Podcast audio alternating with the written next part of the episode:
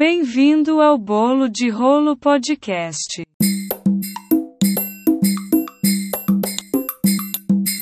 No episódio anterior. Porque a OMS já me disseram que é cheio de político. A OMS não quer salvar a vida do mundo. Tudo bem, né? Vamos falar da OMS. Vamos falar do CDC? Por que, que os Estados Unidos iam contar uma mentira? Ivermectina é muito mais barata que internamento. Vocês acham mesmo que os países iam querer que as pessoas ficassem doentes? Para mim não faz sentido, né? Então, então, com toda esta explicação, eu acho que quem ainda aposta em kit Covid está perdendo tempo, né? Está perdendo tempo. Uhum. É... E só lembrando que Invermectina, no teu caso, é só por conta dos artigos que tu já leu e viu o resultado, né? Isso não é que você esteja aqui é dizendo que não. É porque, é porque da, da cloroquina e da nitazoxina, existem artigos que muito claramente mostram que não tem nada. Da uhum. ivermectina, esses dias eu vi um trabalho que me deixou balançada. Uhum. E assim, é, diferentemente da, da cloroquina, não existe nenhum trabalho que comprova que não melhora ou piore. Qual é o problema hum. da ivermectina, na minha visão principal? Porque pode ser que ela tenha até uma função antiviral, né? Que esse, isso é o que eu não sei, isso é que eu ainda fico na dúvida. Uhum. É, o problema é que as pessoas estão tomando três comprimidos de ivermectina de manhã e três de noite. E isso é uma bomba para o seu fígado. É uma superdose, né? Entendeu? É uma dosagem muito alta. Ivermectina não é uhum. é para ser tomada assim. Então, é, o, o problema principal da ivermectina é que as pessoas estão querendo usar uma dose que ela não é real. Lembra a história do off-label? O uhum. off-label, uhum. eu tenho que usar até a dosagem que foi limite, porque quando a gente vai fazer um, teste clínico na medicação, a gente diz, olha, essa medicação eu só posso tomar até um grama. Acima de um grama eu vou ter toxicidade. E o que as uhum. pessoas estão tomando de ivermectina está indo acima da dose é, de, de segurança. Entendeu? Sim. É, isso, eu já li é vários relatos. Uhum, eu já, já li vários relatos de casos de pessoas que estão precisando que estão precisando de é, hemodiálise por conta da, da alta dose de medicação que estão tomando. Tanto é. de cloroquina ou ivermectina, então, pô, é, são outros, é, desencadeia outros problemas que não existiriam se eles tomassem ou uma dosagem menor porque eu não sei como é que esse pessoal está conseguindo comprar essa medicação, né? Principalmente depois da. É, e principalmente depois da própria Anvisa ter falado que a gente não tem um tratamento precoce para a Covid, mas as pessoas con continuam comprando e estão se automedicando, né? Tipo, qualquer pessoa diz, ah, tu toma, tu toma tantos comprimidos disso, tal hora, que aí já tá de boa. Então aí o problema maior que a medicina hoje em dia está tendo, assim, a medicina no, é. no, no geral, acho que é, tá tendo é realmente essas superdoses de medicamentos que não, não tem comprovação, não, é, não tem uma eficácia para você é, diminuir a carga viral, e aí está desencadeando outros problemas nas pessoas, e aí essas pessoas precisam de UTI, que é o que a gente já não tem, leitos de UTI, né? Mas, contribui mais ainda para o colapso. Até a gente morde a sobra. Vou botar os panos quentes. Existe um uhum. efeito dessas drogas que você está esquecendo, que eu vou dizer. Que quando uma pessoa chega para mim e fala assim, menina, eu tive Covid, mas aí eu fiz o kit tratamento precoce, fiquei bem. Aí eu respondo, o efeito placebo funcionou. Uhum, assim, é, tem, tem esse detalhe. Tem um efeito placebo, a gente não pode, você sabe disso. O efeito placebo, ele é um efeito real. Então, assim, uhum. a, eu digo isso pelo meu marido, meu marido é uma pessoa maravilhosa, mas ele é hipocondríaco. Se ele ficar um pouquinho nervoso, ele já afere 10 vezes a pressão, corre pro oxímetro, vai ver se não sei o que, faz um, uns, uns exames doidos nele, que nem não faz o menor sentido. Então, assim, uhum. assim, eu, eu, imagino meu esposo no momento que ele seja diagnosticado com Covid. Ele vai ficar super nervoso, ele vai ficar uhum. super estressado. Isso só vai piorar a situação dele. Se ele for tomar um comprimido de ivermectina e ficar bem calminho, isso é um efeito placebo. Então, assim, é, na pior das hipóteses, o placebo funciona. Eu só acho errado ficar tomando essas medicações de maneira preventiva. Porque preventiva, uhum. isso eu tenho certeza que não funciona. Entendeu? Sim, além de diminuir o ter uma baixa imunológica por conta dessa medicação que você está tomando sem necessidade. Exatamente. Então, é, é assim, é aquele negócio, né? É, a gente tem que avaliar muito bem as situações, pensar muito bem quem é o paciente, né? Para poder, uhum. é, digamos, dizer a nossa opinião, né? Eu conheço pessoas que ficariam bem com o kit COVID pelo efeito placebo, mas não conheço uhum. ninguém que ficaria melhor só pelo kit COVID. Uhum. Uma pessoa que é dentista disse, uma conhecida num grupo do WhatsApp pegou e falou: Ah, meus pais estão doentes. Detalhe, essa conhecida é médica. Aí essa dentista fez: Menina, passa não sei o que, não sei o que. Passou uma lista de remédios que ela, médica, deveria passar para os pais.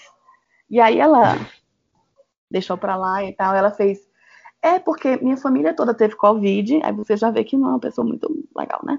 Minha família toda teve uhum. Covid e a gente tomou o kit Covid e tá todo mundo bem. Minha mãe é ginecologista e ela passa para todas as gestantes dela. Todas elas têm o kit Covid em casa. Então, eu não consigo normalizar isso. Isso uhum. para mim é difícil.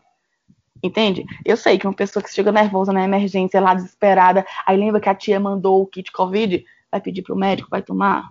Toma. Mas, poxa, para uma gestante, tem em casa, porque se pegar Covid, eu, eu não consigo. Isso é para mim que é difícil, sabe? A gente tem que sobreviver e não querer matar os amiguinhos no WhatsApp. É, mas tem hora que não dá, não. É. Enfim, não tomem o kit Covid. Continuando. É, e aí, dia 16 de setembro de 2020, é, Eduardo Pazuello ele foi efetivado como ministro da Saúde o cargo, né? Como ele estava interino desde de maio. Isso. E aí, quando foi em setembro, ele foi efetivado como ministro da Saúde. É, ele é general da ativa do Exército Brasileiro, então a gente pode dizer que o Exército esteve comandando o Ministério da Saúde esse período inteiro. É, justamente por questões de, de, de é, que ele precisa pedir autorização do Exército para poder assumir esse cargo, é, esse cargo, e aí é questão realmente de política. Então a gente pode dizer que o Exército esteve à frente dessa gestão é, do Ministério da Saúde nesse período, enquanto Eduardo Pazuello esteve como ministro da Saúde. É, ele era especialista em logística, mas infelizmente a gente viu os resultados. Dia 27 de outubro de 2020, acontece a volta dos alunos das escolas públicas e privadas para a sala de aula em todos, em todos os estados do Brasil. E aí, a partir desse momento, a gente já consegue também ver um, uma alta de casos, né? Isso, tipo, outubro já a gente já consegue ver a curva voltando outubro, a subir um pouco mais, né? Isso. Teve algumas coisas que foram bem especiais, né? Nós tivemos três feriados, esses feriados eles foram realmente feriados, as pessoas viajaram, uhum. compraram, e nós também tivemos as campanhas de é, campanhas sim, sim, eleitorais comícios acontecendo, né? É, uhum. é, infelizmente, né? As eleições elas aconteceram como aconteceram e uhum. a conjunção dessas duas coisas já aumentou um pouco os números, né? Já era sim, esperado sim. no final de novembro ter um aumento. A maioria das pessoas que eu conheço que é, trabalham com política tiveram Covid no final de novembro ou começo de dezembro. Não teve uma que escapou. É, não, não tinha como não ter, né? Pois é.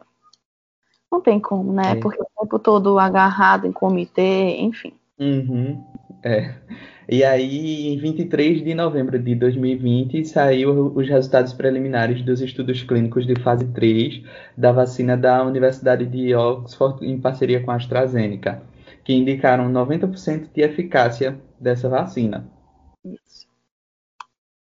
É, e aí, é, o primeiro caso de reinfecção pelo vírus no país foi divulgado e confirmado no dia 10 de dezembro de 2020 pelo Ministério da Saúde. É, e aí, quando a gente fala sobre reinfecção, a gente fala sobre já uma nova linhagem desse vírus? Na verdade, não. É, não obrigatoriamente. Uhum. É, o que acontece é que algumas doenças a gente vai gerar uma resposta que essa resposta ela é permanente. Ou seja, uhum. em qualquer momento você encontrar com essa doença no resto da sua vida, você vai debelar ela. Um exemplo comum de doença é a rubéola. Uhum. A rubéola, se você for vacinado uma vez, ou se você tiver rubéola uma vez, nunca mais você vai ter. pode ficar bem tranquilinho, porque é uma coisa que não vai. As, a catapora também, né? A catapora também. É, as gripes, elas já são, assim, né? Se você for uma pessoa saudável, não foi imunossuprimida, tá? Estou supondo isso. Uhum. As gripes, elas já são diferentes. Esses vírus, eles têm uma capacidade de mutagenicidade alta. Então, ela, eles conseguem sofrer mutação muito rapidamente. E às vezes essas uhum. mutações elas são muito pequenas e elas não influenciam a patogenicidade do vírus, ou seja, apesar de ele ter um, um gene ou outro diferente, ele infecta igual. E às vezes essas mutações elas podem acontecer para pior, ou seja, aquele uhum. vírus ele vai se tornar cada vez mais forte, tá? Mais uhum. pesado, tá? E ah, Mariana, quer dizer que a mutação só acontece para piorar? Não, a mutação também pode acontecer para o vírus ficar mais atenuado. Só que de acordo com as leis da seleção natural, né? Quem sobrevive uhum. é o mais forte. Então, aquele vírus que for atenuado, ele não vai conseguir contaminar tanta gente. Quem vai conseguir contaminar é aquele vírus que é mais forte, certo? Uhum. É, e aí, essa é uma das coisas em relação à mutagenicidade, né? Outra coisa é que quanto mais tempo passa, maior a chance de uma mutação, tá? Essa questão da reinfecção, ela está relacionada a essas duas coisas. Primeiro, o nosso corpo não formar uma imunidade permanente, e segundo, a essas pequenas mutações, tá? Porque, por uhum. exemplo, eu e você, nós podemos ser infectados pelo mesmo vírus. Isso não significa que a gente vai formar o mesmo anticorpo. Porque você uhum. pode formar mais anticorpo contra um antígeno e formar mais por outro. Provavelmente o meu anticorpo vai ser igual ao do meu irmão, porque geneticamente nós temos a mesma carga, tá? Sim. Mas entre pessoas diferentes, os anticorpos vão ser diferentes. Por isso que tem teste falso negativo. Porque às vezes o uhum. anticorpo que você formou não é detectado pelo teste. Aí é outra história. e aí, é, o conjunto dessas duas coisas, desse anticorpo que você formou, que pode não ser tão específico, mas o vírus mutando um pouquinho, isso causa essa reinfecção. O que é que uhum. se diz hoje? Que a imunidade do Covid ela é imunidade temporária. Tá? A infecção natural pelo Covid, ela causa, ela causa não, ela cria uma resposta imunológica que ela dura mais ou menos quatro meses. Tá? Uhum. Se você tiver uma infecção normal, estou falando da pessoa internada, não. Internada é outra história. Tá? Uhum. É, e depois desse tempo, o seu corpo ele não vai ter mais título de anticorpo suficiente para lhe proteger contra uma segunda infecção. Então você pode uhum. se recontaminar. O que a gente mais vê é um monte de gente besta. Eu já tive Covid. Aí faz o quê? Anda Fica por aí sem máscara. máscara. Né? Infelizmente, uhum. infelizmente mesmo, a gente não tem como garantir essa imunidade. Acredita-se, uhum. por isso que também, isso é um outro motivo, tá? Já vou entrar em outro assunto aqui. É por isso que as vacinas elas são dadas em duas etapas. Uhum. Porque na primeira o anticorpo sobe e quando esse anticorpo começa a descer, que é entre duas e quatro semanas na Coronavac, a gente toma a segunda vacina. Então esse anticorpo uhum. ele volta a subir. Isso faz com que ele fique mais é, duradouro no nosso corpo. É como se a gente tivesse tido duas infecções, uma seguidas da outra. Entendeu? Isso aí facilita a criação da memória imunológica? Isso. Isso vai fazer com que os títulos de anticorpos eles fiquem altos por mais tempo, ou seja, eu vou ter mais anticorpo por mais tempo na circulação.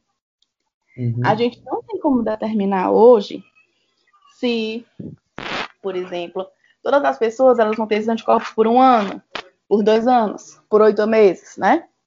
Uhum. A gente sabe agora que uns seis meses a gente está garantido. Uhum. Eu prefiro tomar vacina e garantir anticorpo seis meses do que ficar doente. Né? Sim, com certeza. E para é isso que seria importante que a gente acelerasse né, o, o processo de vacinação. Exatamente, isso também seria um outro motivo de acelerar a vacina. É, e aí, é, em janeiro de 2021, ocorreu o colapso do sistema de saúde no estado do Amazonas, que foi aquela situação horrível é, e os ouvintes estarão vendo um, um vídeo que eu. Um vídeo, não vai ser um vídeo que vocês vão ver, vai ser o áudio desse vídeo é, sobre essa situação que ocorreu. Não, não, não quero entrar no, no caso, porque aí foi problemas de desencontros e desencontros entre governo estadual governo federal. Isso aí é uma coisa que eu não. É, eu vou deixar para vocês poder relembrar um pouco, que é uma coisa também muito dolorosa até da gente relembrar, e que isso está ocorrendo agora, nesse momento, em alguns outros estados que já estão sob aviso de faltar oxigênio, é, e pode ocorrer o mesmo que ocorreu no Amazonas. É... Situação dramática próxima de nós, descrita pelo próprio governo como colapso, é a situação trazida pelo Covid-19 no Amazonas vive realmente uma situação de colapso do sistema de saúde por conta da rápida e incontrolável expansão do vírus. Falta oxigênio nos hospitais, em hospitais de Manaus, e essa falta de oxigênio levou pacientes à morte por asfixia segundo relatos bastante difundidos por médicos locais nas redes sociais. O próprio ministro da Saúde, como eu já me referi, admite que os próximos cinco ou seis dias serão ainda mais difíceis.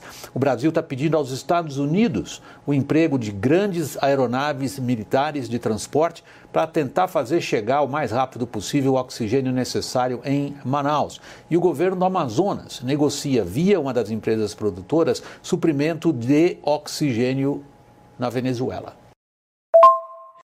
O ministro do Supremo Tribunal Federal, Ricardo Lewandowski, determinou que o ministro da Saúde, Eduardo Pazuello, seja interrogado pela Polícia Federal nos próximos dias. A audiência faz parte de um inquérito para apurar a responsabilidade do ministro no colapso do sistema de saúde de Manaus. Lewandowski deu um prazo de dois meses para a conclusão das investigações. Concluída essa fase, a Procuradoria-Geral da República, a PGR, vai decidir se existem elementos suficientes para pedir que o ministro seja processado. A PGR pediu a investigação de Pazuello por suposta omissão na crise que provocou dezenas de mortes por asfixia nos hospitais da capital amazonense devido à falta de oxigênio. O procurador-geral Augusto Aras cita documentos apresentados pelo próprio Ministério da Saúde que admitiu ter sido alertado para a falta de oxigênio iminente pela empresa fornecedora no último dia 8 e ter iniciado a distribuição desse insumo apenas em 12 de janeiro. O Amazonas sofre com um novo fortalecimento da pandemia, que, segundo especialistas, pode ter sido agravada pelo surgimento de uma variante local, possivelmente mais contagiosa.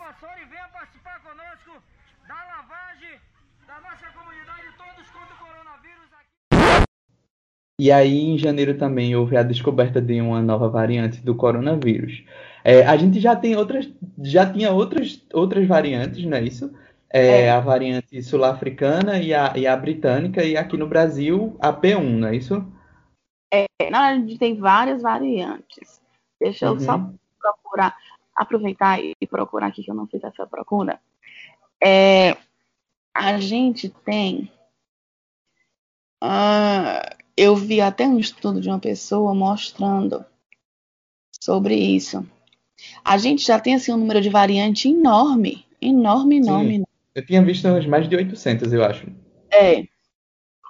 é... Não estou encontrando. Tem até laboratório que ele está fazendo serviço de sequenciamento padrão. Ele está pegando amostras aleatórias e fazendo essas uhum. variantes? O que acontece é que existem algumas variantes que são mais violentas, né? Aquela uhum. B17, a P1, né? Na verdade, essa, essas variantes elas já vêm acontecendo, né? Só que é como eu disse, a gente às vezes era para ser mais fraquinha, às vezes era para ser mais forte, né? Então, uhum. e provavelmente a gente não sabe o número real de variantes que tem. Hum, é, pode ser que tenha mais que isso, né? É. Ai, não tô encontrando. E aí, no dia 15 de 2021, o Ministério da Saúde confirma o primeiro caso de reinfecção com a nova variante do Amazonas, que foi a P1. Isso. Esse daí, no caso, já a partir de sequenciamento do, do, do, é, do DNA para poder confirmar realmente que já era uma variante nova, que não era a, a, a primeira. Então, no caso, a pessoa teve uma infecção com é, essa com essa variante e novamente teve é, é, isso Ah, é, segunda infecção. infecção. Uhum, com, com essa mesma Pronto, variante. Encontrei, encontrei o artigo encontrado. São provavelmente são mais de 4 mil variantes já existentes do Covid, né? Só que nem todas elas, só que nem todas elas são é, tão ruins, né? A é, britânica então... é bem ruim e essa P1 também é bem ruim. E assim, quanto mais tempo a gente fica, né, mais a uhum. sorte uhum. a gente fica, né? Porque uhum. mutações são aleatórias. Sim, sim. É, dia 17 de 1 de 2021 foi a aprovação do uso emergencial da Coronavac e da Oxford AstraZeneca é, pelos cinco diretores da Anvisa e a aplicação da primeira dose em São Paulo na enfermeira Mônica Calazans, de 54 anos. É, eu, eu, não lembro se ela já se ela está dentro do grupo de risco, mas assim ela atuava na UTI de Covid do Hospital das Clínicas do, de, de São Paulo, né, se não me engano. E ela já vinha fazendo parte do grupo de pesquisa é, relacionada à vacina. Então, uhum. é, foi é, bem simbólico a, a, vacina, é, a primeira vacina ter sido nela, né? Eu vou dizer, caiu até uma lágrima quando eu assisti. Fiquei emocionada. Ah, sim, eu também. Eu também. E olha que eu sou com o coração olha, de... Eu vendo o vídeo de vacina chegando no canto e o povo vibrando. Eu, eu tava é, era vendo o vídeo e chorando em casa. É.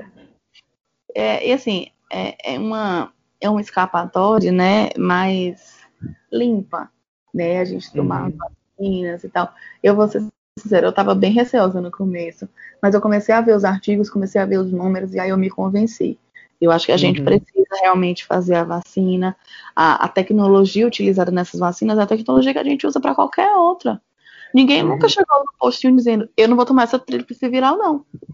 Todo mundo tomou, ninguém quer saber se foi a China que fez, se foi a Rússia que fez, quais foram os estudos. É, uhum. A gente só tomava e saia chorando que o braço estava doendo.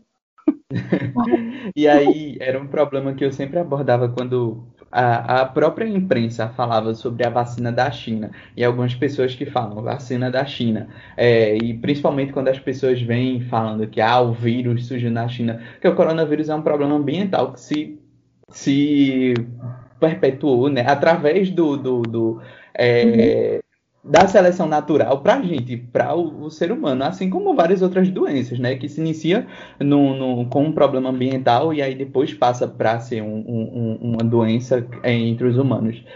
Também conhecido como descontrole ambiental, seu bobo. E aí o que eu ficava muito estressado era quando vinha com a vacina da China. Meu amigo, independente de onde a vacina está sendo produzida, se tem testes, se são feitos os testes dentro da, da, das diretrizes é, de OMS, de, de, de, e você tem um resultado é, quanto à eficácia e que aquilo realmente está funcionando, independente de onde a vacina vai vir, filho. Toma a vacina o meu posicionamento é sempre esse: toma a vacina, independente de onde vem. Ah, veio da, da Rússia, vou tomar bonito. Chegando lá, vou, vou dar meu é. braço. O importante é que a gente consiga imunizar é, é, uma parcela da população para que a gente consiga diminuir esse caos que a gente está vivendo agora. O importante é isso. Exatamente. É esse o pensamento mesmo. Uhum. E em 19 de janeiro de 2021, a vacinação contra o Covid-19 se inicia no Brasil inteiro. É, e aí as festividades de carnaval em todo o país foram canceladas e aí a gente tem um programa foi, outra, programa foi outra lágrima que caiu assim ó, no meu olho. Foi o primeiro programa desse podcast foi sobre o carnaval. E o carnaval, hein? Se tu não escutou, ouvinte, tu vai lá e escuta, pelo amor de Deus. É... E aí, no dia 23 de fevereiro de 2021, a Anvisa concede o registro definitivo é, a vacina contra o Covid-19 desenvolvida pela farmacêutica norte-americana Pfizer. Então, essa é a, a, primeira vacina que a gente tem com registro definitivo aqui no Brasil. Né? A Coronavac e a AstraZeneca a gente ainda está usando como é, uso emergencial. Isso. E aí, meu abençoado, tu tá preparado para virar jacaré? Porque eu não sei se tu tá lembrado, mas foi sobre essa vacina que o você sabe quem estava falando que não se responsabilizava se você tomasse ela e virasse um jacaré. É a única vacina que a gente tem agora aprovada com o uso permanente aqui no Brasil. é da Pfizer. Fica ligado, meu irmão, porque a qualquer momento a cauda pode estar tá crescendo. É... E aí, dia 14 de março, já esse mês, né? É, o ministro da Saúde pede exoneração do cargo de ministro é, após uma gestão desastrosa em relação à pandemia do novo coronavírus. Isso é, ele ainda ele pediu exoneração, mas ele ainda está no Ministério da Saúde por motivos políticos também, que eu não, não vou querer citar aqui. É, melhor... melhor a gente deixar quieto, né? É, melhor deixar quieto. Tem coisas que é melhor a gente só aceitar. Uhum. Vou falar sim, porque como eu já disse uma vez, esse podcast não é assessoria de imprensa do governo. É, está para ser aprovado no, na Câmara dos Deputados a CPI em relação ao Covid-19. Então, o ex-ministro Eduardo Pazuello ele ainda não foi retirado do Ministério da Saúde para manter o foro privilegiado, porque o que será investigado nessa CPI? As ações que o Ministério da Saúde tomou em relação ao Covid-19. Então, como ele tem culpa no cartório, ele quer manter o foro privilegiado, né? Mais uma vez, esse governo provando que está lá fazendo mais do mesmo, né? Dizia que era contra o foro privilegiado, mas está aí. Ou seja, a mamata não acabou. E até o momento em que estamos gravando esse programa, que ouvinte, eu vou correr para ele ao ar amanhã. É, o Brasil ele vacinou, deixa eu ver aqui.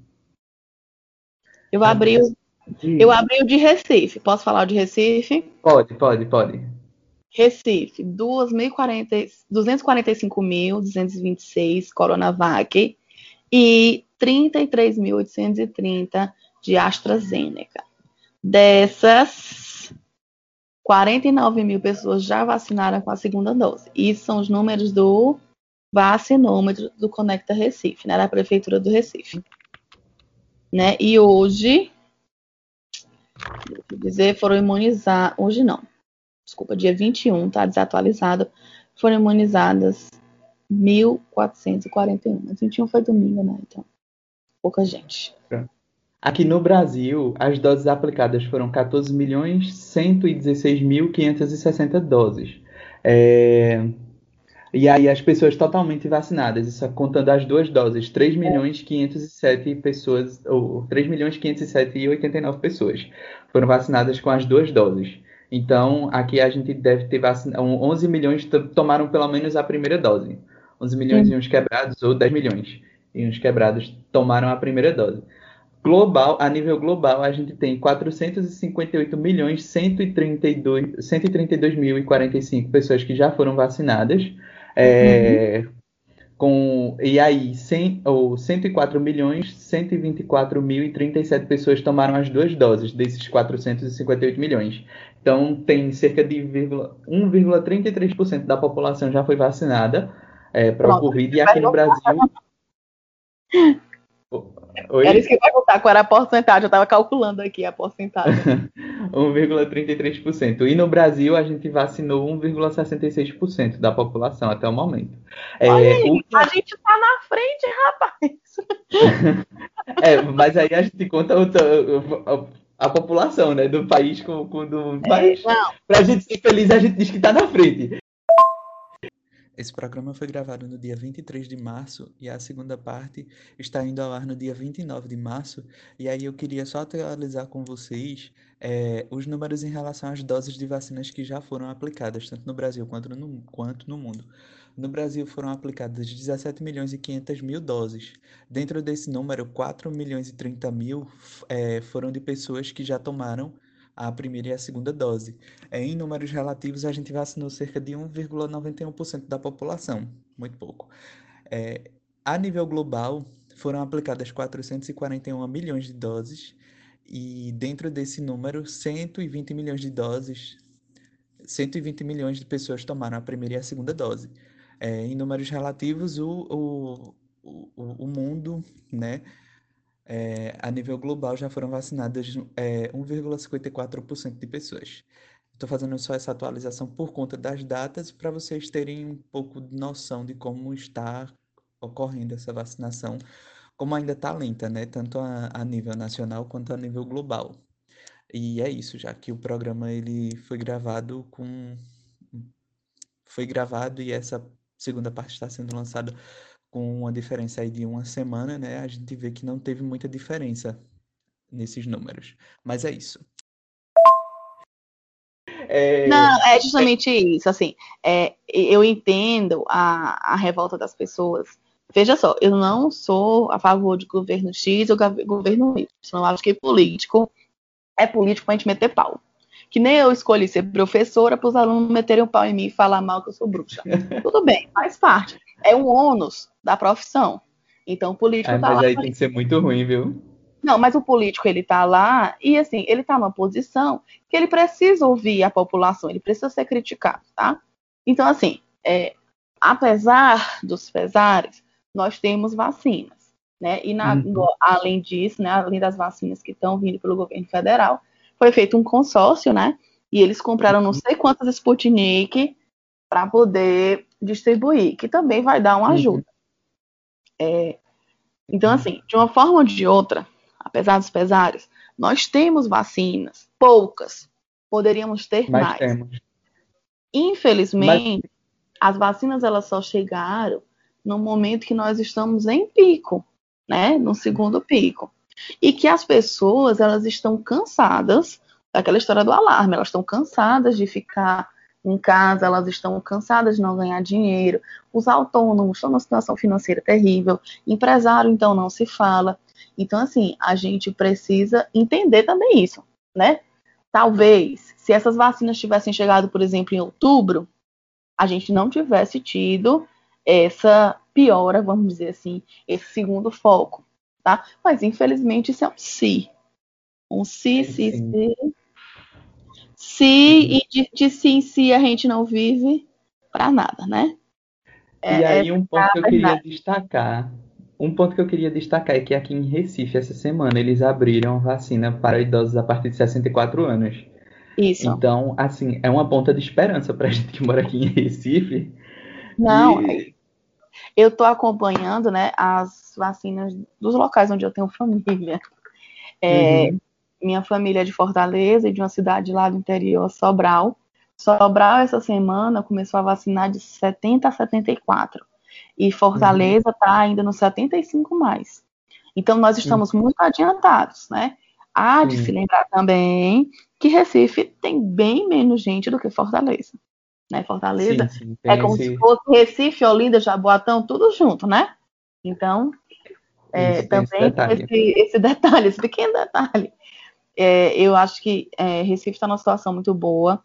Acho que considerando né, a quantidade de vacinas e a velocidade, e é, é como eu disse, né, nós temos estrutura para vacinar muitas pessoas. O que nós não uhum. tínhamos era muita vacina. Vacina. Isso. Eu vi até uma reportagem. Eu posso falar site? Posso, né? Pode. pode. A gente está sendo patrocinada se alguém quiser, eu falo publi, mas não tem publi.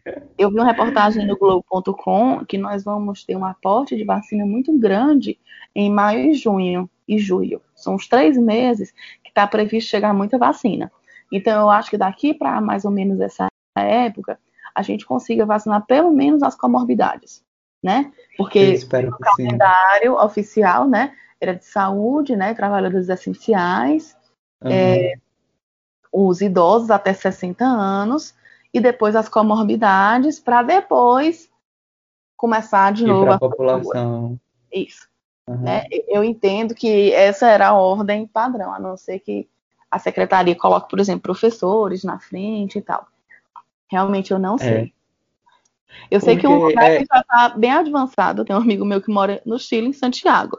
Observe, ele é hipertenso e ele tem minha idade, né, 35, ele já tomou a vacina dele, tá? Uhum.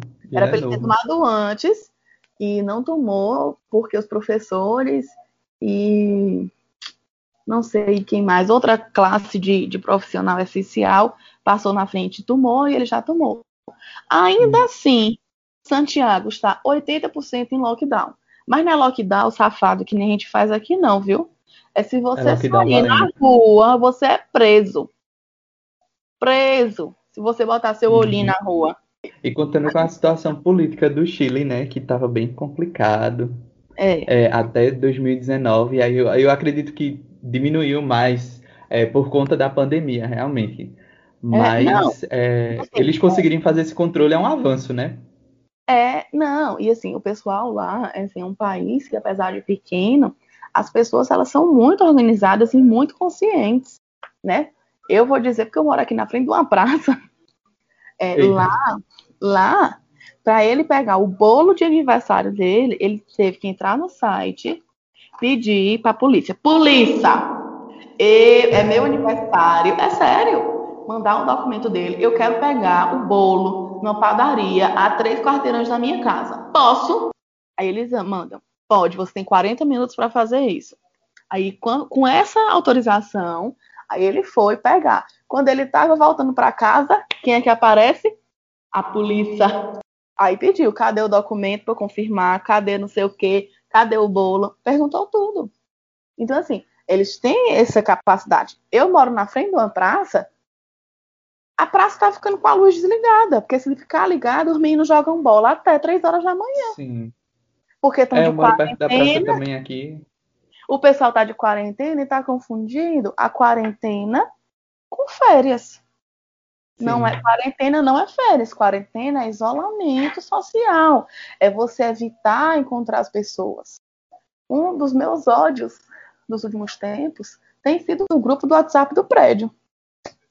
Porque no meu prédio, as pessoas. Perdoe se alguém do meu condomínio está ouvindo. Não estou nem aí, eu vou falar do mesmo jeito.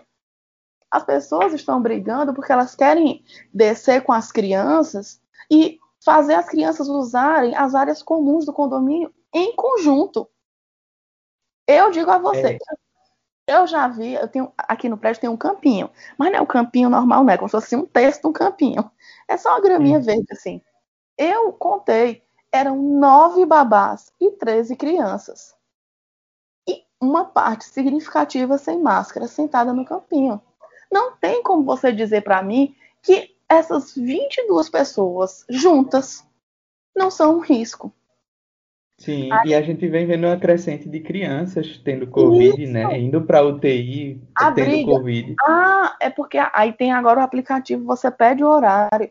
Pô, não tem aplicativo, pede o horário, vai no horário a briga agora. Ah, fulano pediu o horário e nem foi. Ou então, ah, marcou horário junto, aí bota as crianças juntas. Gente, se eu chego no horário e tem uma família lá e tá marcada, eu digo, ok, vou marcar outro. E vida que segue. Eu não vou colocar uma criança em risco. Né? Eu acho que tem que ter essa noção. acho que a palavra é essa, noção, assim. Sim, é, sim. Mas eu acho que isso parte muito também do, do é, de como é, os órgãos públicos estão lidando com, com essa questão da pandemia. Porque a gente sabe que o Brasil, o Brasil tinha como a gente parar e fazer um lockdown de verdade. Tinha como fazer isso. Não fez porque, infelizmente, é, essas questões, a questão econômica fala mais alto, né? A mão, a mão invisível do mercado vai bater na nossa cara mais uma vez e dizer não dá para fazer porque a gente não quer que vocês façam. Essa é uma realidade. E agora a gente vê um movimento crescente é, de, de alguns empresários fazendo protesto porque infelizmente não está tendo UTI nem hospital de rico, né? então isso quer dizer que não vai ter leito para eles se eles precisarem. Então a gente vê o Banco Central fazendo uma nota homem, se manifestando. o dono do Santander, que é o homem, era o homem mais rico, morreu de Covid? Se é o homem mais rico do mundo morreu de Covid, meu amigo, fique em casa, comendo miojo e olhando pro sol. Até Espero que Deus te salve. Eh, quem me conhece sabe que eu sou uma amante da natureza, adoro plantas eh, e descobri eh, que existe uma planta que comprovadamente, com rigor científico, através de vários estudos, confirmou ser uma planta que combate a disseminação do coronavírus. Uau. É esta planta que aqui está e o nome dela é Plantocu em casa, porra! É, até agora a situação era sustentável, até não faltar UTI nesses hospitais é, mais ricos, né? Assim, mais de. Que nem é. diz Vera Magalhães, um hospital de elite em São Paulo. Não tô falando de um hospital no Nordeste. Fica aqui minha nota de repúdio para essa mulher. É... E nós, em Recife, nós somos muito bem supridos de hospital, viu? Uhum. Nós temos a, a, maior quantidade de hospital e de leito do Nordeste todo. Então, nós não faltamos, não faltou leito para ninguém em, em momento algum aqui. No momento que falta leito em Recife, tenha noção que nos outros estados a situação deve estar milhões de vezes pior. Com certeza, com certeza. É, e falando ainda sobre vacina, é, a vacina ela não foi testada em gestantes, não é isso? Foram grupos não testados, gestantes e crianças, não é isso? É, na verdade, crianças, na verdade, na verdade, eles estão testando em puérperas, né? Que são as mulheres que pariram, e hum. em crianças. Os resultados preliminares são bem positivos. É, então já é um, uma esperança aí. Já é, é, já é uma esperança. A Coronavac eu vi de criança e a da Oxford eu vi de puérpera. Algumas pessoas falando, é, alguns resultados. É, eu sinceramente acho que não vai é, ter problema, não. Eu só acho que esses grupos não vão ser é, vacinados prioritariamente, né? Daqui que os números saiam, os artigos sejam é. publicados, vai demorar. Pronto, e aí eu tinha colocado uma caixinha de perguntas que flopou, mas surgiu uma pergunta. Uma pergunta que eu achei interessante. É, por que, que as pessoas adoecem mesmo com as duas doses da vacina? Gente... Great question. Vamos até falar em inglês agora. Emocionada. Porque, é, é, a gente viu alguns casos de algumas pessoas que tomaram as duas doses e mesmo assim elas é, tiveram Covid, né? Inclusive, estou aí... com uma amiga entubada nesse momento que tomou as duas doses. Ai. E, aí, e aí, a história é a seguinte, preste atenção. As vacinas, é, elas, é, elas não são perfeitas. Vamos dizer. Uhum. Essa, essa é a melhor maneira de tentar explicar. Então, o que é uma vacina grosseiramente? Eu dou um pedacinho da bactéria, um pedacinho do antígeno, ou da toxina, ou seja lá o que for, para que é, o meu sistema imune ele responda a ele, certo? Uhum. E como eu disse, geneticamente nós vamos ter respostas imunes diferentes. É, é, normal, né, que a gente tenha essas respostas imunes diferentes. Então eu posso formar anticorpos e você pode formar outros e os meus anticorpos serem menos eficientes que os seus. Isso significa que, eventualmente, quando eu entrar em contato com o vírus, eu posso me contaminar. Então, uhum. na Coronavac, a eficácia da Coronavac para infecção do Covid, só ela, é de 50,39%. O que significa isso? Que 49% das vezes, mesmo vacinado, você vai se contaminar com Covid. Agora, o que provavelmente vai acontecer é que você vai ter um caso mais leve do que o que você Sim. teria se você não tivesse vacinado porque você já entrou em contato com aquele antígeno, você já entrou em contato com aquela informação. O problema é que é, quanto mais tempo passa, mais tempo a gente dá para as mutações acontecerem. Então, a vacina que a gente está tomando agora, ela não é da P1, ela não é da B17, ela não é da africana, ela não é, ela não é da variante malvada. Ela é daquele Covidzinho bonzinho lá do começo. Entendeu? Então, uhum. quanto mais tempo demora entre a vacina ter sido feita e a gente tomar, mais tempo vai, mais chance que vai ter de dar ruim, tá? Uhum. É... Alô, alô, alô. Opa, doutor, tudo bom? Então, deixa eu só atualizar um bagulho aqui rapidinho. Porque esse negócio é muito doido, né, minha gente? Esse negócio com saúde, com ciência é muito doido. Mas é só uma atualização rapidinho. Já saíram resultados de que a Coronavac e a AstraZeneca elas são eficazes sim contra a nova variante, a P1. É só isso, hein, meu querido? Pode ficar tranquilão aí. Então, assim, estar vacinado não significa sair sem máscara por aí, lindo e fagueiro e achando bonito, não. Estar vacinado significa que você vai continuar de máscara, certo? E que você vai esperar a comunidade ter se vacinado. Porque, veja, Sim. Se o vírus ele consegue se contaminar de você para três pessoas, não é esse número não, mas vamos dizer que três. Três não, vamos botar quatro para facilitar meus cálculos. Então, Mariana está doente, Mariana contamina quatro pessoas. Se Mariana toma a vacina e a chance dela a contaminar vai 50%, ou então as pessoas 50%, de contaminar quatro, eu vou contaminar duas. Uhum. Essas duas que eu contaminei, em vez de contaminar quatro, elas vão contaminar só metade, uma. Uhum. Então, com isso, com o passar do tempo, é por isso que as vacinas, mesmo a vacina da Coronavac, que é 50,39%, ela é efetiva. Porque ela vai diminuir uhum. a cada ciclo metade da possibilidade de contaminar. Entendeu? Uhum. E aí, temos... a gente, a gente não tem como medir, por exemplo, eu tomei as duas vacinas. Eu tomei Coronavac. Eu não tenho como medir se a quantidade de anticorpo e de resposta que eu formei vai ser efetiva. Porque o infeliz do Covid, ele veio bagunçar tudo que a gente aprendeu na imunologia. Uhum. A, um, da, um dos fatores que está relacionado com a gravidade do Covid é a quantidade de exposição que você tem. Então, se você se expor a uma gotícula, provavelmente você vai ter um Covid mais leve. E se você passar meia hora conversando com a pessoa, cuspindo na cara da pessoa, com várias gotículas, você tem a chance de ter um Covid mais grave. Então a gente pode dizer que a imunologia vai mudar após Covid, né? Vai. Uma coisa muito importante que eu ensinei para você, e eu tô lhe dizendo que eu ensinei errado, porque Covid mudou isso.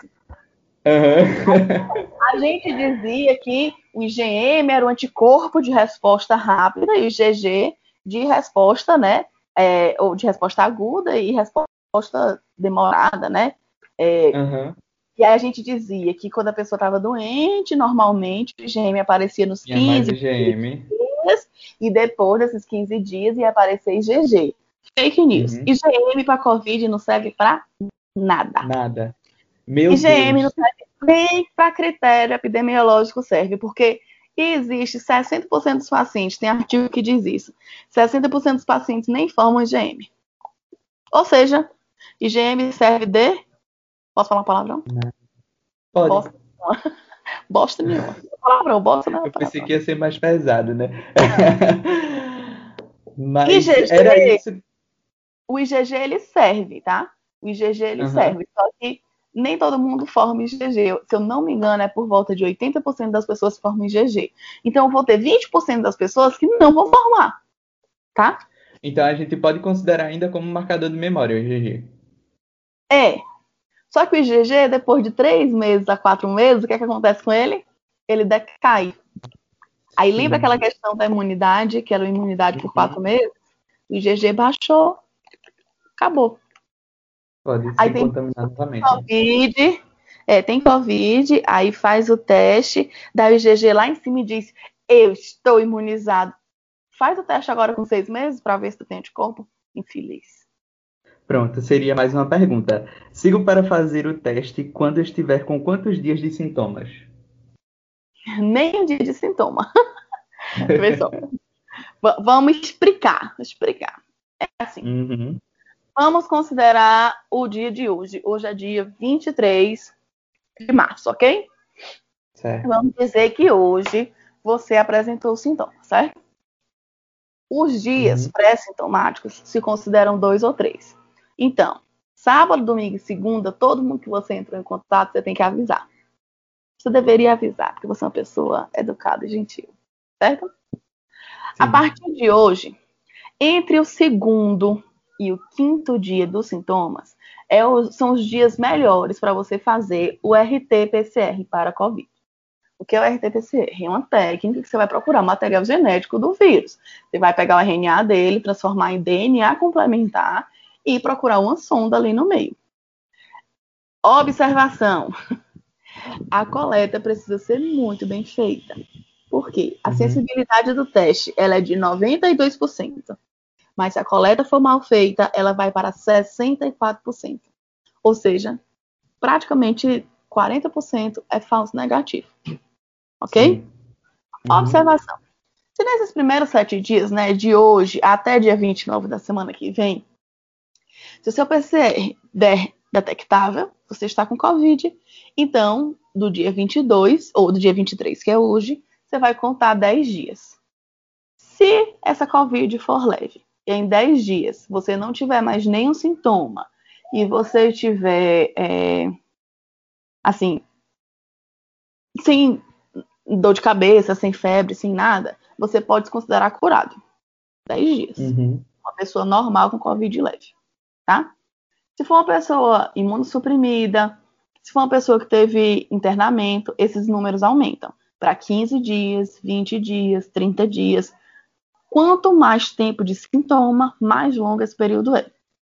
Ah, uhum. Mariana, eu sou uma pessoa saudável, mas no décimo dia eu ainda estou tendo sintoma. Então, continue em isolamento.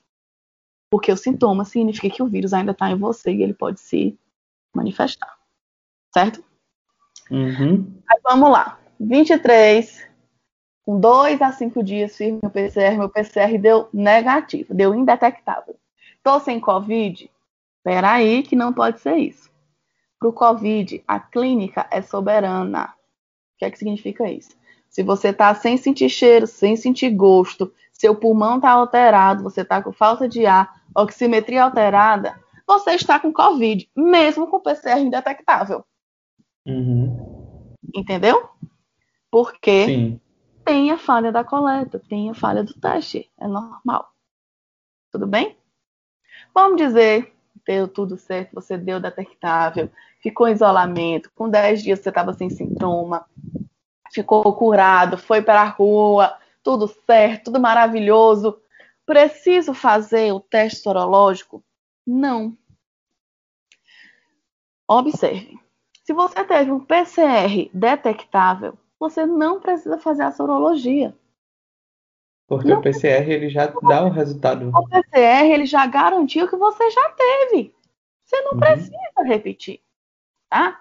Quem teve o PCR não detectável ou quer fazer por esporte, que está afim de gastar dinheiro, você pode fazer após 20 dias do dia da doença. Então, por exemplo, hoje é dia 23, 7, 14, dia 9 de fevereiro, que são 21 dias, aí você pode fazer a sorologia.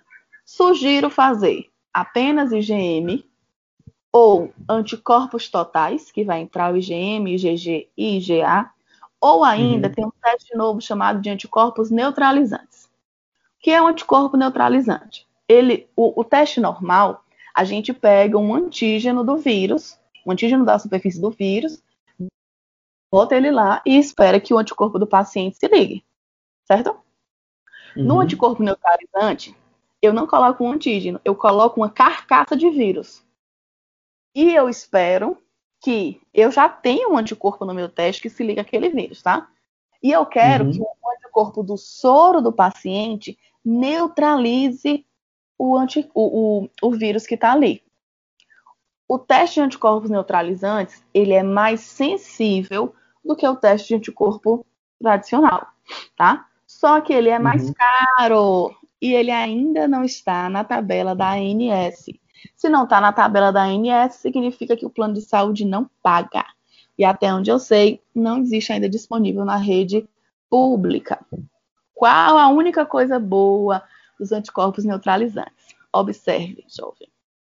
Coronavac, você consegue fazer o teste de anticorpo normal, se você quiser, né, por esporte, gastar uhum. dinheiro, e ele vai dar reagente. As outras vacinas não são detectadas pelo teste de anticorpo normal, somente pelo anticorpo neutralizante. Caramba. Aí você escolhe se você vai gastar 250 reais ou não. Ou se você é... vai comprar a vacina. Aham. Uhum. Ou se a gente vai ficar isolado, né? Manter o distanciamento, não, quando comprar. Você vai fazer isso de qualquer jeito, porque daqui a quatro meses tudo pode mudar. É. Entendeu? Nós é. estamos numa situação que nós estamos, é, além de estarmos sobrecarregados de fake news, nós estamos num momento que nós não temos muita informação a longo prazo da doença. Uhum. E eu tinha visto, eu tinha visto algumas informações que pode ocorrer uma terceira onda lá para maio. É... Não, a maio, onda de maio vai ser a continuação daqui. Pode ser é. que eu esteja muito errada. Eu disse que em outubro, novembro, eu disse: nós vamos chegar a 250 mil mortos em fevereiro, ou até março. E eu acertei. Infelizmente, eu acertei. Uhum. Eu gostaria de dizer que eu não acertei, mas essa não é uma verdade. Eu vou fazer aqui a mãe de Ná de novo, viu? Porque quando surgiu o Zika, eu vi, eu falei da microcefalia, ninguém me ouviu, tá dormindo tudo com a cabeça pequena. E eu vou dizer de novo: pode se preparar que a gente vai chegar no meio milhão ainda, final de maio ou, ou final de abril, começo de maio. Pode se preparar é. para esse número, porque esses todo... dias a gente chega a 300 mil, né? É, to... não, vai chegar hoje. Se chegar hoje, amanhã de manhã cedinho chega. É, eu acredito que sim, que agora a gente tá com 295.425 mortos. Isso. Observe uma coisa, viu? Hoje é terça-feira. Hoje sai os, ontem e hoje saem os números acumulados no final de semana. Uhum. Geralmente, segunda e terça são os dias que mais tem número, tá? Uhum. E outra coisa, a nossa média tem sido de mais ou menos 3 mil pessoas por dia. Existe gente na, nas vigilâncias, né, que está sugerindo que a gente vai chegar até 4 mil durante abril. Não, eu creio nisso. Se isso acontecer, nós vamos chegar ao meio milhão antes do meio do ano. Por isso que algumas secretarias estão correndo para vacinar, inclusive uhum. liberaram até vacinar as pessoas sem a segunda dose, justamente para tentar acelerar esse processo. Uhum. É isso.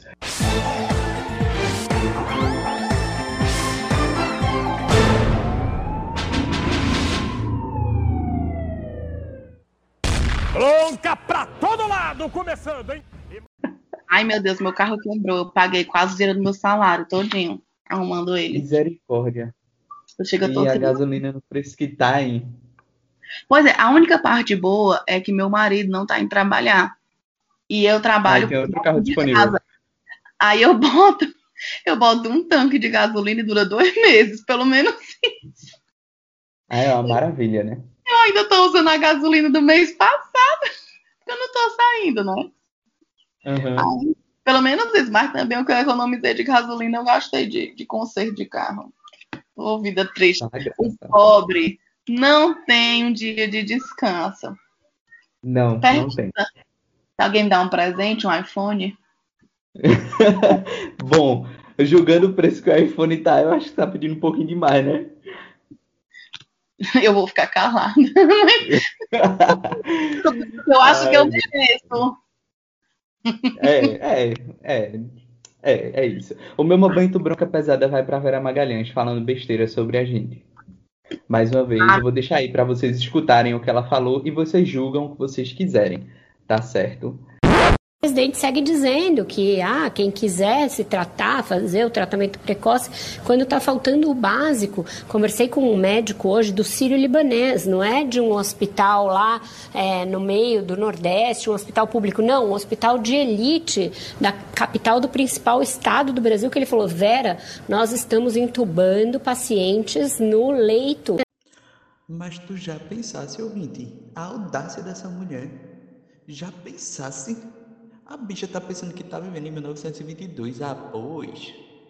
É, temos o nosso momento agora, o Pica de Brennan, que aí você vai exaltar alguma coisa. Alguma coisa boa que aconteceu. Porque tem que ter ah, alguma coisa boa que aconteceu. Tem que ter uma coisa boa. A Pica de Brennan. É o quê? Paulinho Câmara, que mandou comprar a vacina. Não gosto muito dele, não, mas pelo menos ele mandou comprar a vacina. Eu tô acreditando no potencial dele. Nunca fez nada. Agora é vai fazer. Né? Não, não faz, é, não faz é sua obrigação, como diria minha mãe. Mas. Por enquanto, a gente tá aí, é, como é que se diz, agradecendo o mínimo, né? Ficando é, feliz com o mínimo. o mínimo que você deveria para, gente.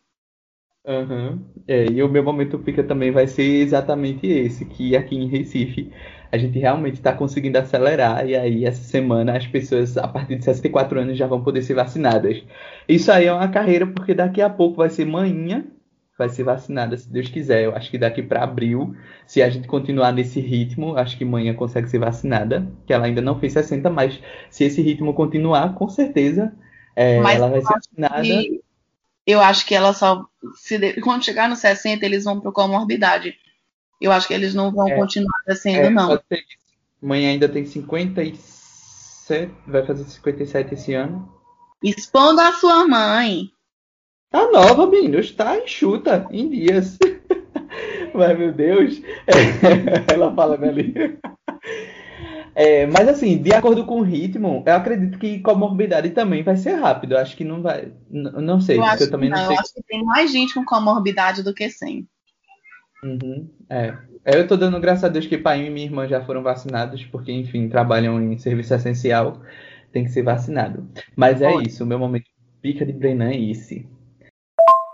Lê do engano, meus queridos, lê do engano. Além de eu estar aqui aumentando a idade da minha mãe, né? Desculpa, mãe, te amo.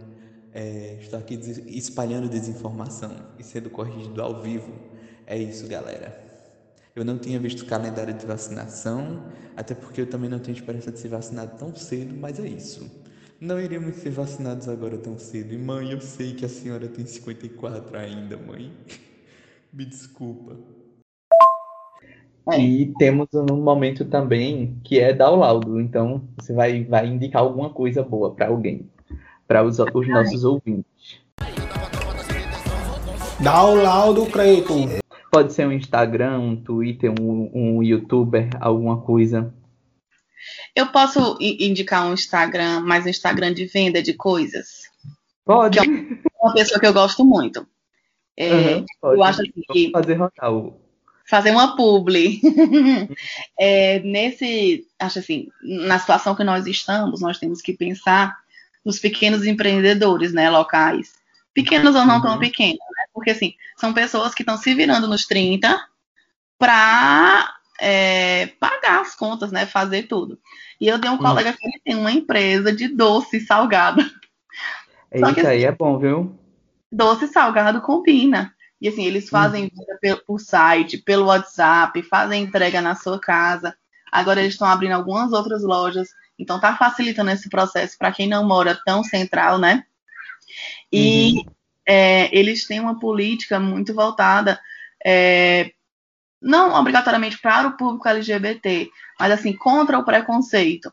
Eles têm uma uhum. linguagem muito jovem, assim, e eu gosto muito de divulgar eles porque eu acho que é muito assim a minha vibe. Eu acho que a gente tem que fazer as coisas por fazer, né? Divulgar a ciência por divulgar. A gente nem sempre precisa cobrar porque a gente acaba recebendo de outras formas, vamos dizer assim. Uhum. E aí é o Instagram da Delicata, com K. Delicata, Eles... arroba Delicata arroba Delicata, D-E-L-I-K-A-T-A. Eles têm uma visão, assim, bem jovem, bem legal, e assim, todo dia eu tô rindo das besteiras que eles postam lá, dos memes de Big Brother e tudo. Então, pelo menos, se você não quiser comer o bolo, você pelo menos vai dar uma risada. Dá uma risada com os memes, né? Pra poder a gente sair desse momento de tristeza, de chateação que a gente anda. Sim, pronto, eu vou deixar o arroba deles aqui, galera. Então vão lá. Realmente o Instagram deles é bem legal. eu tô aqui vendo. É, eu até ganhei uma bonito. barra deles esses dias. Eles fazem uma barra de chocolate dando a barra de Páscoa. E aí ele mandou para mim para provar. É a barra mais deliciosa da vida. Mais deliciosa. E quero receber muito mais mimos. Por favor, cheguem lá, digam que me amam para ver se eu ganho mais mimo. Sim, galera. Quem for lá seguir, Bota lá, vem por, Maria, por arroba Mariana Donato. Mari Donato, né? Tá Mari Donato. Mari Donato, Pronto, vou deixar aqui também teu arroba, porque sigam. Sigam porque nas horas vagas, é... Mari também é modelo, né, Mari? É, eu sou modelo, mãe de pet, biomédica, todo dia é um assunto Instagram. Eu sou a do mundo. Porque a cada semana eu falo uma coisa. Tem semana que eu tô puta com o governo. Tem semana que eu tô falando de Tem semana que eu tô brincando com os cachorros. Tem semana que eu tô tirando foto. Tem semana que eu tô cortando o cabelo. Eu sou assim, uma louca. sou uma Parece louca. meu Twitter. Meu Deus, uma, uma feiticeira. Pronto. É essa. Parece meu Twitter reclamando o dia inteiro. É, e a minha, a, a, o meu laudo que eu vou dar aqui vai ser um arroba de um professor que ontem até tu tinha retweet, é, eu, eu mudo o Twitter, tinha postado no Instagram isso, professor Pablo Galberto, não é isso? É. É, eu vou deixar o arroba dele aqui, galera, para vocês que querem saber um pouco mais sobre é, vacina, Covid. O Instagram dele é muito sobre, sobre imunologia, porque ele também é doutor em inovação terapêutica. E Isso. tudo dele é sobre imunologia aqui no Instagram. tem uma linguagem assim bem acessível, ele faz uns posts assim que não é não é para você estudar mesmo, assim, é para você mandar para sua tia zona do WhatsApp que tá mandando a fake news. E ela vai entender o que está escrito aqui. Isso. Eu vou deixar o arroba dele, o arroba dele disponível para todo mundo seguir. Vão lá seguir ele também, minha gente, para vocês ficarem por dentro é, sobre o assunto em relação à vacina, Covid e atualizações. É, é isso, Mari. Eu agradeço mais uma vez é, e fica o convite para voltar aqui para a gente falar sobre qualquer outra besteira que não seja Covid. Ah, eu vou. Falar Adoro. sobre os pets. Falar sobre, sobre tudo. Uma coisa que eu, eu nunca entendi, uma coisa que eu nunca entendi dos meus alunos, de uma maneira geral, é que é, eles gravavam a aula para me ouvir, né? Eu estou muito preocupada que as pessoas não queiram ouvir esse monte de tempo com a minha voz horrorosa, gasguita. Mas estou Meu confiando. Deus. Era eu estudando, eu estudando é... Ai, meu Deus. Embriologia clínica. Aí, quando minha irmã chegava, que é isso, hein? Quem é que tá falando? Pois é. é. minha professora, ela vai ter que escutar a Mari de novo agora, só que agora falando sobre Covid. pois tá bom. Pois muito obrigada. eu pela, que agradeço. Pelo convite. Estou à disposição. Eu acho que conversar de ciência é importante a gente tentar levar o máximo de informação possível principalmente no momento de obscurantismo científico que nós estamos. Com certeza, com certeza. Divulgar a ciência é, é necessário e é a nossa prioridade nesse momento. Mais uma vez, muito obrigado. Eu sei que está atrasada para ir buscar o, os meninos, né? No, no... Sete, gente, eu tenho que buscar meus cachorros na creche. na creche. Mas é isso. Mais uma vez, obrigado pela disponibilidade, Mari. Um cheiro. E amanhã estará saindo um, um pedaço desse episódio e na próxima semana o outro pedaço. Que é isso. Uhum. É, eu vou, mas eu vou conseguir fazer direitinho, dividir isso aqui direitinho. Valeu, Mari. Cheiro. Tchau, beijão. Acabou essa. Acabou essa. Acabou essa. Acabou essa